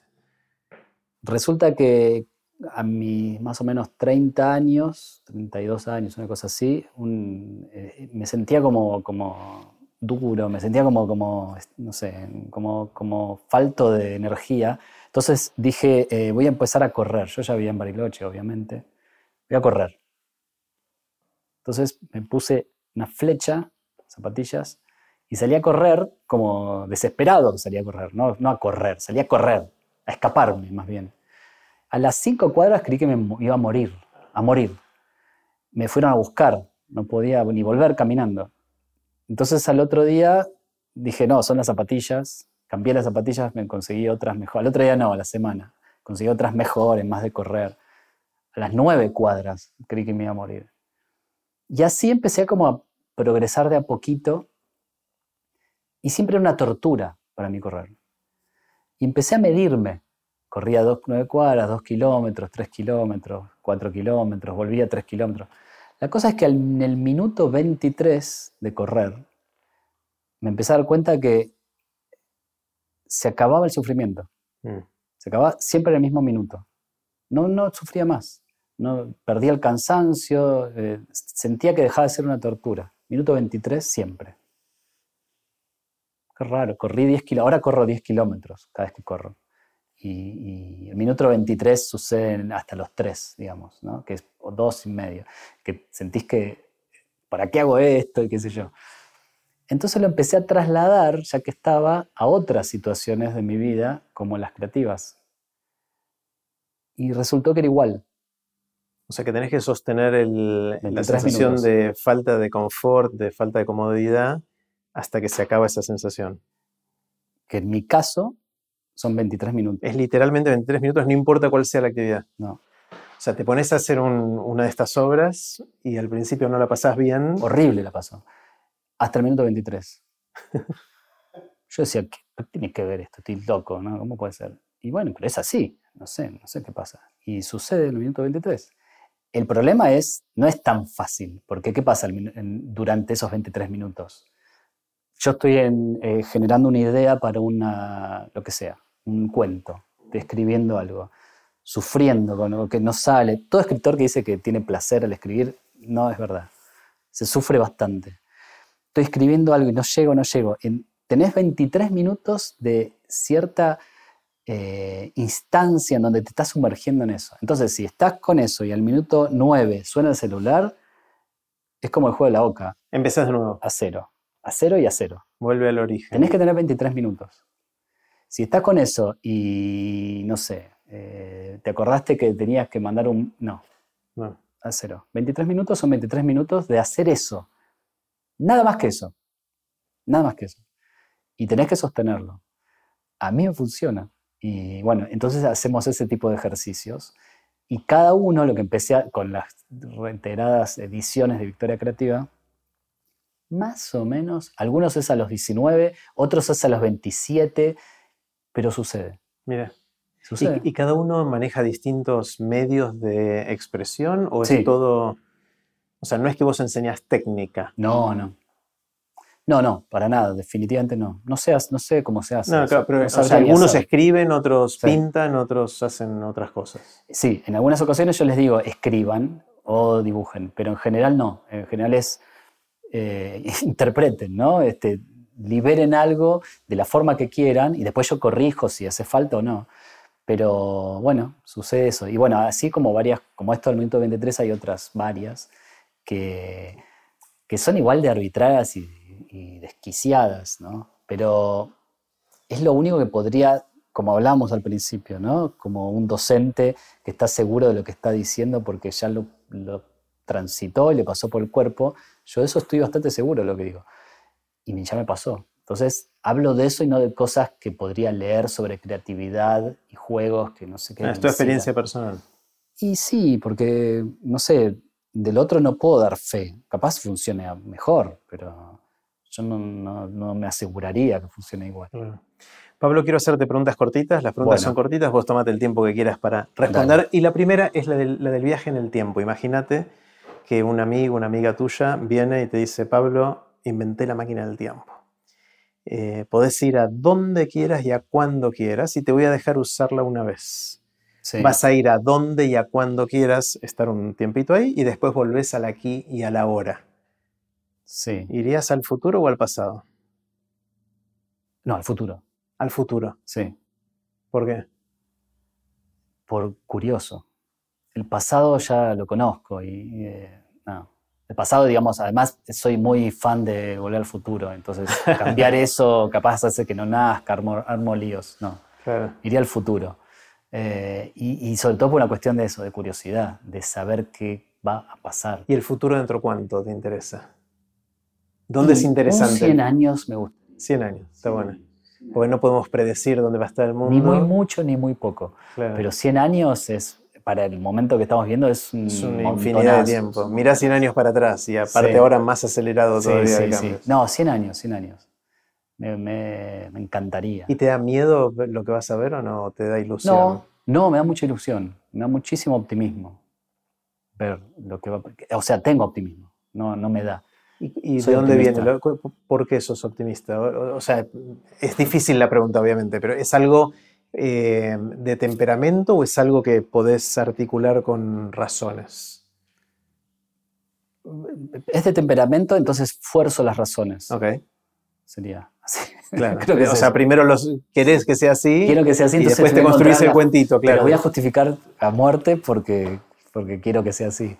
Me parece que, eh, digamos, si, si nos remitimos a todas las pruebas de todo lo que está sucediendo, no tengo ninguna razón para ser optimista.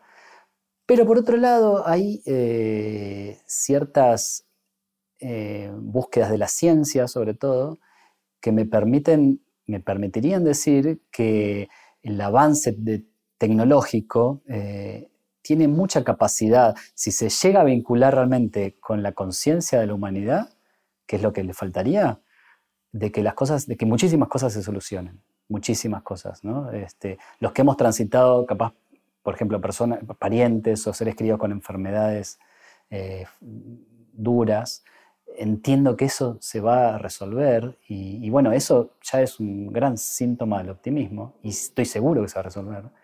Eh, y por otro lado, todo lo que tiene que ver con la ecología, con la conciencia global, con el calentamiento, creo que todo eso, obviamente, si logramos de vuelta equiparar la, la tecnología con la conciencia humana, eh, se va a resolver, se va a resolver. ¿Qué sabes ahora que te hubiese gustado saber cuando estabas empezando hace unos cuantos años atrás? Es decir, si pudieras hablarle al Pablo más chico, más joven, ¿qué le dirías? Creo que le, le diría que no se apure, que confíe. Me parece que hay, algo que hoy me pasa. Yo tengo 49 años, estoy por cumplir 50. Creo que tiene que ver también con esa bisagra de edad, de los 50, próximos 50, eh, en donde yo hoy creo que me puedo sentar a esperar. Porque sucede. Y eso es algo que jamás hubiese dicho en la mirada de antes, ¿no? Porque, pues, bueno, mucho menos en la adolescencia. Somos muy ansiosos de adolescentes, de No, jóvenes. no sé si ansioso, pero eh, desconfiado. Si no lo hago yo, no va a pasar. Ah, Y hoy creo que eh, estando más o menos en sintonía, estando en el lugar adecuado, las cosas se acomodan. mm, Las cosas se acomodan. Este, mucha cautela con esto que estoy diciendo, por supuesto. No es, No es la cama, en la cama. claro. No, no, no va a suceder así. Pero uno está, eh, uno pone en marcha algo y en lugar de toquetearlo, digámoslo de esa forma, Mm. pongo en marcha algo, en lugar de estar todo el tiempo toqueteando, corrigiendo y sacándole y poniendo, tengo que dejar que eso eh, germine. ¿Sí? Como las ideas también pasa eso. Y es el cuadro de lo de Leonard Cohen, ¿no? Sí. O sea, de- del jinete que, que deja que su caballo Sí, le hasta gane. un lado. Claro, hasta un lado. Hasta un lado. Sí, hasta un lado. Ya está el caballo corriendo, ya estuviste vos arriba, ya confías en el caballo. Ahora, primero tiene que estar el caballo corriendo, que estuviste arriba, todo eso. Eso yo hace mm, no tanto tiempo no, no- no tenía confianza en eso de ninguna forma. Era más de, de estar revolviendo la sopa Claro. todo el tiempo. No, hay que esperar que se caliente, que hierva, etc. ¿Qué opiniones tenés que sentís que son distintas a las opiniones de la gente que te rodea? Puede ser tu círculo más íntimo, una cosa más amplia, toda la humanidad. ¿En qué pensás distinto?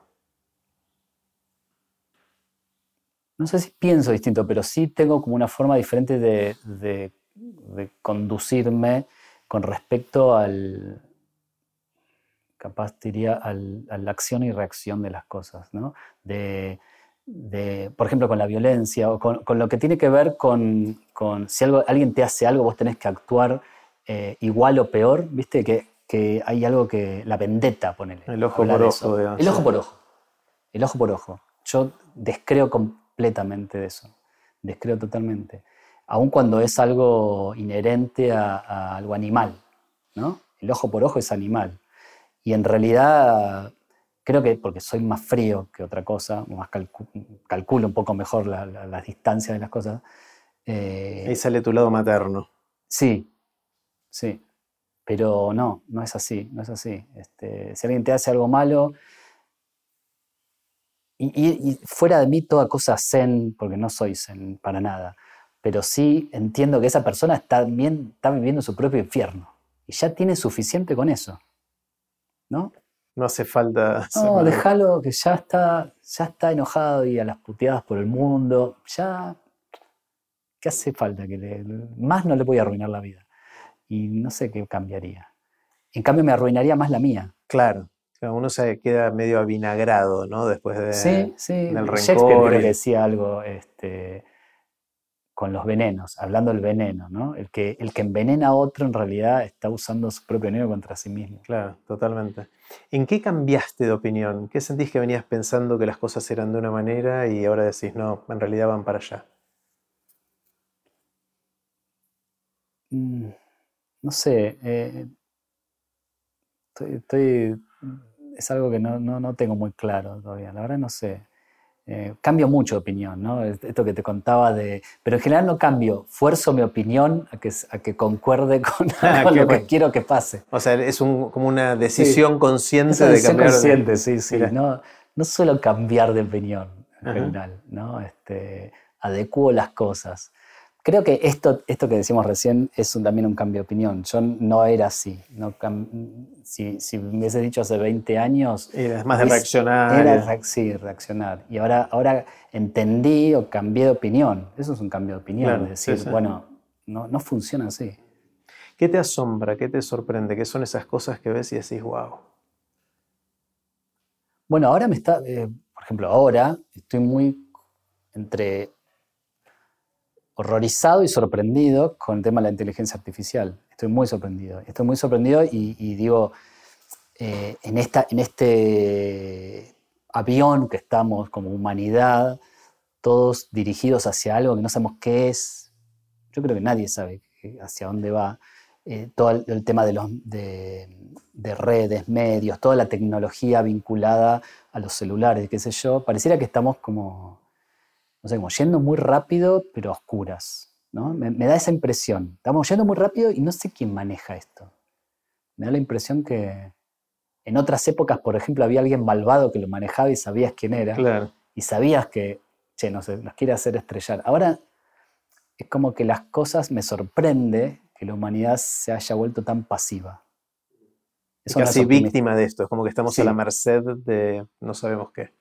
Me da, esa impresión, como que hay una pasividad en cuanto hay cosas que nos empiezan a dominar, y, eso está bastante demostrado, y la intención no se sabe cuál es, que es, eh, es económica, seguro, pero no hay algo. Los, grandes billonarios están jugando a hacer cohetes, pero después en general están jugando a hacer más dinero, forma más, más pornográfica, eh, pero sin un destino. ¿Cuál es el destino de eso? ¿Para qué era? ¿No? Mm. Sí, sí, va mucho por ahí. ¿Tienes alguna habilidad inútil? Es decir, ¿podés hacer algo razonablemente bien que no tenés claro para qué sirve?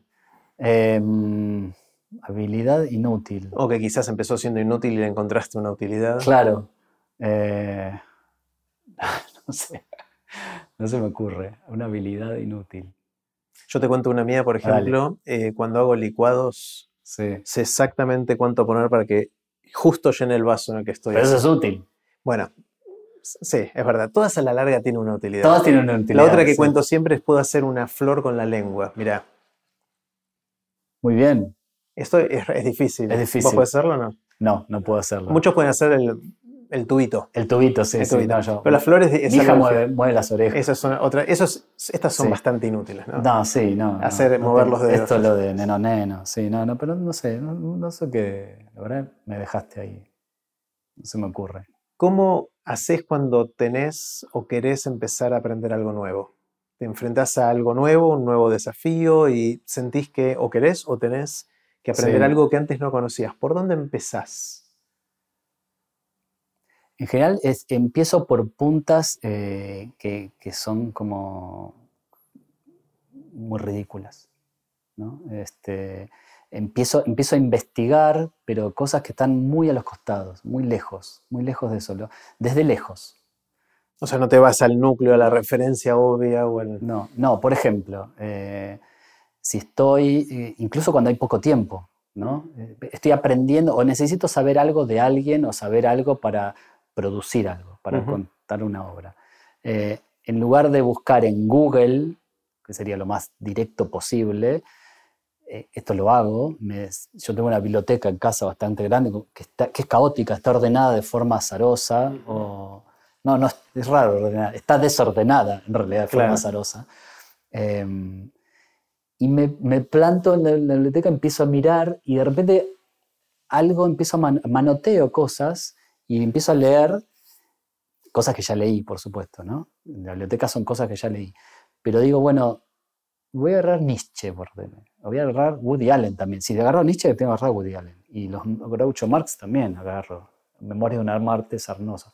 Por ejemplo, empiezo como a, a acumular cosas que sé que para eso que estoy por aprender me van a ser muy útiles. Pero es mucho menos directo que buscar, no sé, biografía En de Wikipedia, Annie bueno, Lennox, claro. qué sé yo, no sé. Sí. Claro. Me parece que hay. Está bueno, hay es, algo es como de- que aprendés cosas nuevas releyendo cosas que ya habías leído. O sea, es medio paradójico, Sí, ¿no? Y, y- y confiando en eso, que esto es, es algo que estoy haciendo no hace tanto tiempo, no es que siempre lo hice así, ¿no? Pero hace, sí, 10 años que lo hago así. Sí. y, y me suceden cosas. O yo, yo toco el piano, por ejemplo.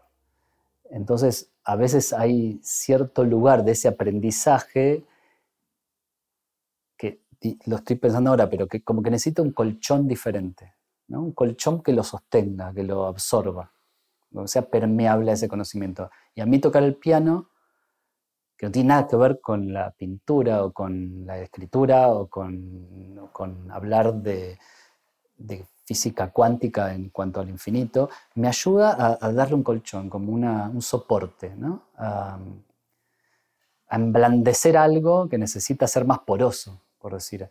El- la música.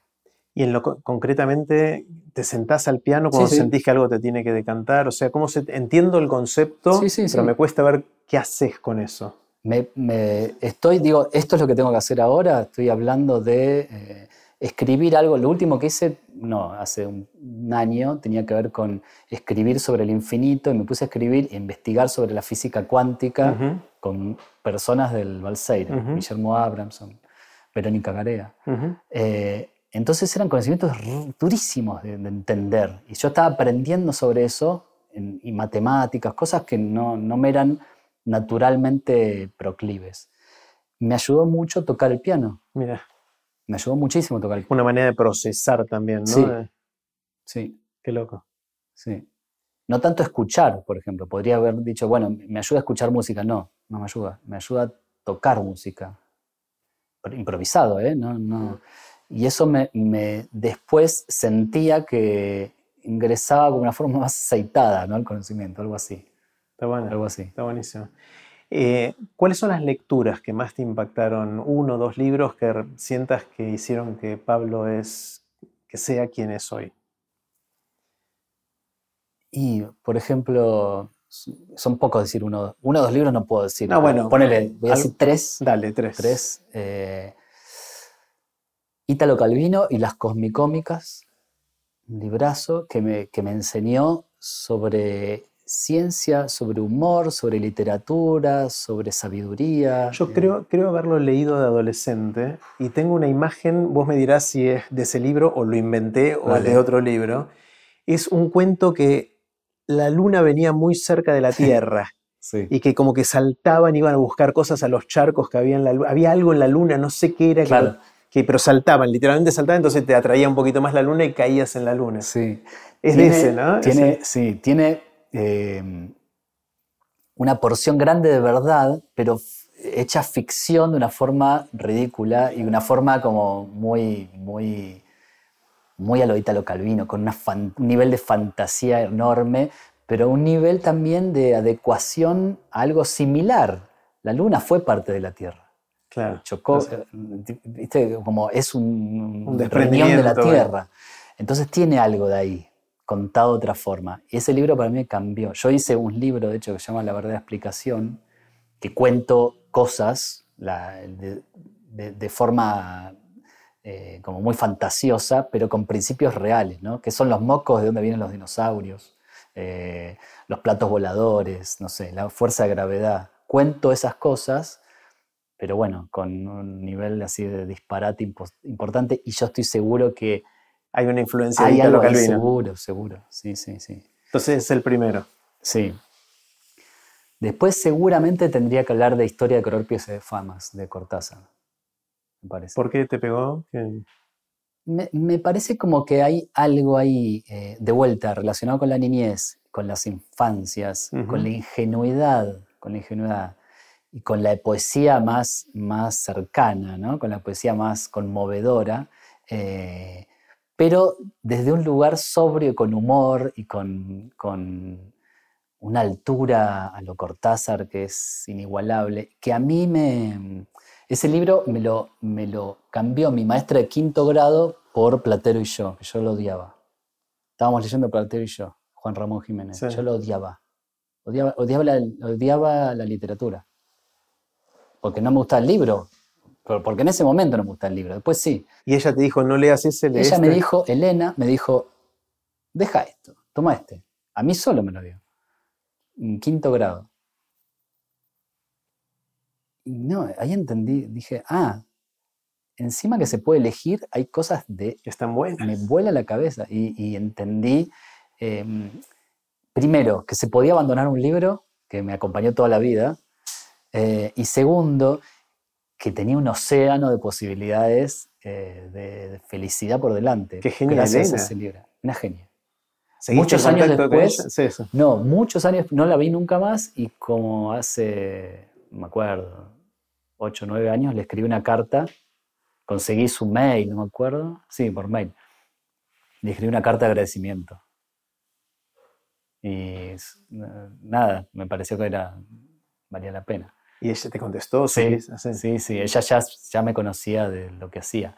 Y bueno, estuvo bueno, estuvo bueno. Qué bueno, entonces eh, Ítalo Calvino, Cortázar, ¿y el tercero que pensaste? No, no pensé. Eh, ah, dijiste tres, me, pediste tres, así que ahora me tenés que... Dos claro, ahora me tenés que tirar un tercero, si querés. Eh, tendría que poner a Borges. Tendría que mm. poner a Borges. ¿Todo Borges o algún, algo en particular?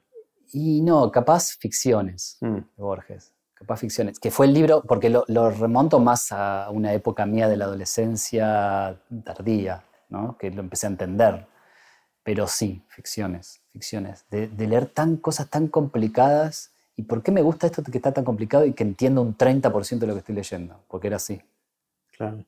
Esto lo entiendo, pero me cuesta un montón. Era como pareció al minuto 23. Uh Tenías que, sostenerlo un tiempo hasta Tenía que, sostenerlo y de repente, y lo leí muchas, muchas, muchas, muchas veces y de repente lo entendí. Pareciera que entre los... Hay un hilo de lo fantasioso, la fantasía, los fantástico, ¿no? En, sí. en todo eso. Y que está también acá. Y que está, sí. Lo fantástico apoyado. ¿No? A mí si algo que me gusta de la ciencia, ciencia ficción y no la fantasía, es que la ciencia ficción es verosímil. Claro. Podría pasar eso. Podría pasar. Star Wars podría pasar y sí, podría pasar. Hay cosas cuando uno ve eh, películas que ya se van mucho, ya perdés el, el interés, ¿no? Mm. Es como que esto, ¿de qué me está tratando? Me parece que tiene que ver con menospreciar o no, más bien. Claro. ¿Eh? Con ser condescendiente con alguien, te, tiro esto porque vos no lo vas a entender, o, para, te lo voy a poner bien, lo voy a justificar, porque esto... Quiero que sea coherente. Quiero que, pase. Y a mí me importa mucho eso, que las cosas que construyo eh, sean verosímiles. Sería mucho más fácil si no fuese verosímil. Si yo digo, estoy viendo enfrente ese corazón musical que hice, bueno, pero todas las cosas se encastran como para que sean verosímiles. Si alguien te levantara a las 3 de la mañana, ojalá no suceda. Suponete que sucede y te sacude, te dice, Pablo, ¿de qué trabajas? ¿Cuál sería tu respuesta rápida? Trabajo de intérprete. De intérprete. Sí. Sí, eso es lo que pongo, de hecho, en el avión, así que tendría que ser. Con, ponía, ahora ya no se pone más. Intérprete. ¿Y qué, Qué, es intérprete? El intérprete para mí es una persona que está eh, como traductor de, de, mundos, ¿no? Puede ser traducir de un idioma a otro, ¿no? Poder traducir un concepto a otro, bajarlo o subirlo. Pero a mí me gusta decir, en mi cuenta de Instagram dice eso, intérprete. intérprete. Y yo trabajo de eso. Es interesante, nunca lo había pensado, pero intérprete, hay gente que depende del contexto lo puede interpretar, como el que traduce de un idioma al otro, pero también el intérprete de una obra de teatro. Al actor se abrís, el intérprete, claro, y sigue siendo... Si abrís, el, intérprete lo que hace es, es, como relacionar mundos que no se conocen entre sí. ¿no? Este no conoce lo que este podría darle. Y el intérprete es un puente, mm. ¿no? Podría ser algo así. A mí me, me parece que sí, sería eso. Me encanta. Una difícil ahora. Imagínate que viene un cataclismo. De nuevo, ojalá no suceda, como el de sacudirte a la mañana. Viene un cataclismo que de un día para otro borra todo el conocimiento y la sabiduría acumulada de la humanidad. Todo terrible. Se pierde todo el conocimiento, toda la sabiduría. Y a vos te dan la oportunidad o quizás la responsabilidad de escribir un parrafito muy cortito, muy poquitas palabras, que capturen algo importante de lo que se sabía antes del cataclismo, quizás de tu área o de lo que vos haces o de tu vida, que sentís que estaría bueno que la gente post-cataclismo recuerde. Todo lo demás se va a borrar. ¿Qué preservas? ¿Cómo en poquitas palabras dirías algo que para vos es importante? Yo diría algo... Eh, ¿Qué, le legarías a, las próximas generaciones post-cataclismo? Es como mucha responsabilidad, pero Puede ser algo chiquito también, no hace falta que sea. No, se me, ocurre algo, se me ocurre algo que no es mío, es de Benedetti. Pero de, capaz les dejaría. Hay, un extracto que dice: Cuando creíamos que teníamos todas las respuestas, de repente cambiaron todas las preguntas. dejaría eso. Como, bueno, sí, cambiaron todas las preguntas.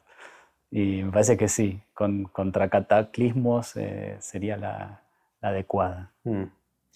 Quiero invitarte a jugar brevemente al juego, al juego, de aprender de grandes. Es un juego de naipes. Te lo voy a mostrar. Vamos a abrir uno nuevo. Saco las instrucciones que están acá y me pongo los anteojos porque si no, no veo nada. yo tampoco. no importa, no, no, pasa nada. Eh, cada, cada carta tiene una pregunta. ¿Llegás a leer el ah, tamaño? sí, es grande. cada carta tiene una pregunta. Yo lo que voy a hacer es saco los dos comodines eh, y eh, tres cartas, las que vos quieras. Bueno. Tres cartas.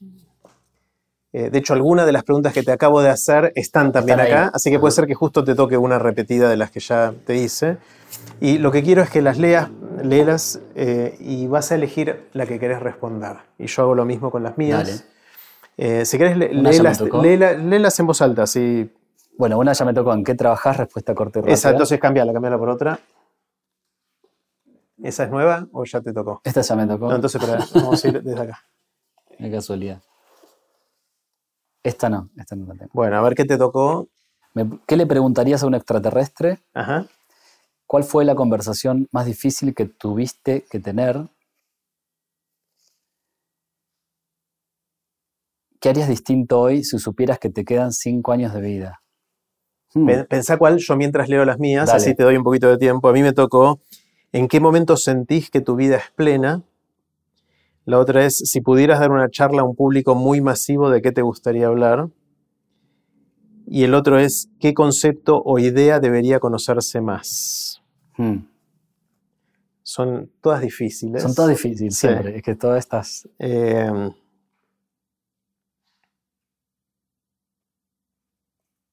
Bueno, yo encontré la que yo quiero contestar. ¿Vos ya elegiste una?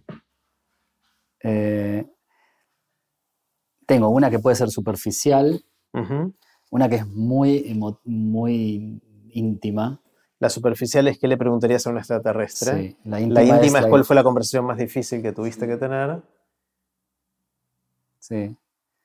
Y esta es, eh, esta no, no, elegí. ¿Qué harías distinto hoy? ¿Qué harías distinto si supieras que te, quedaría, que te quedan cinco años de vida? ¿Cuál, cuál querés contestar?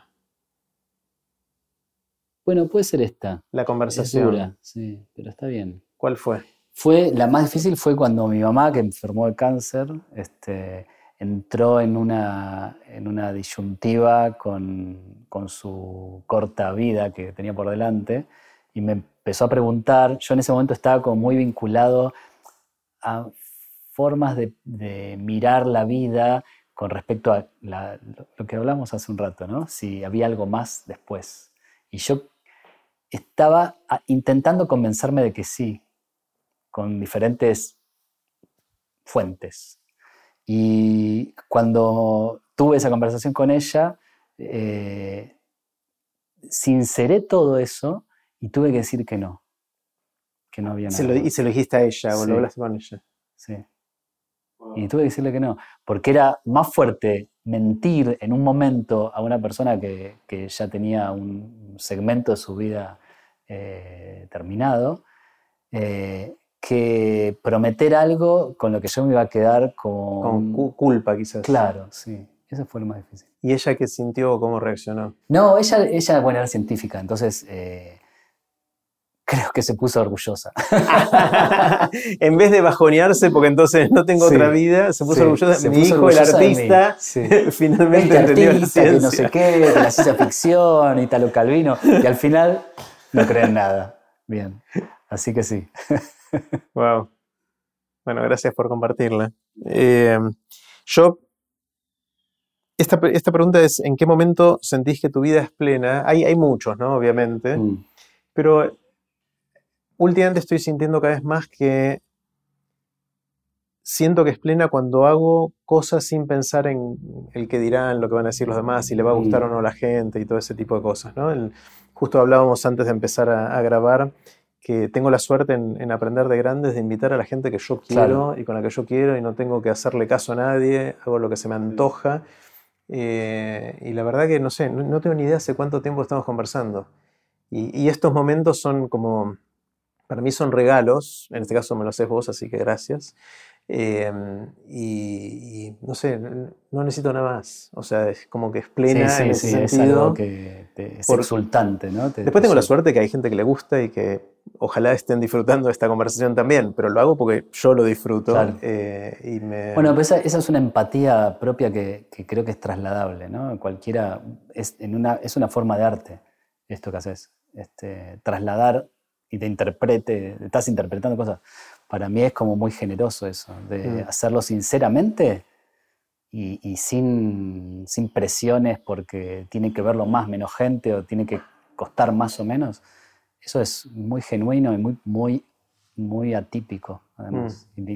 y haciendo, siguiendo con el paralelo que, estás diciendo, hay algo de este espacio eh, que se parece a el espacio de aprender de grandes. hay un concepto que que estoy como, me enamoré de este concepto que lo fui descubriendo y desarrollando en los últimos años, de los dispositivos de la vida.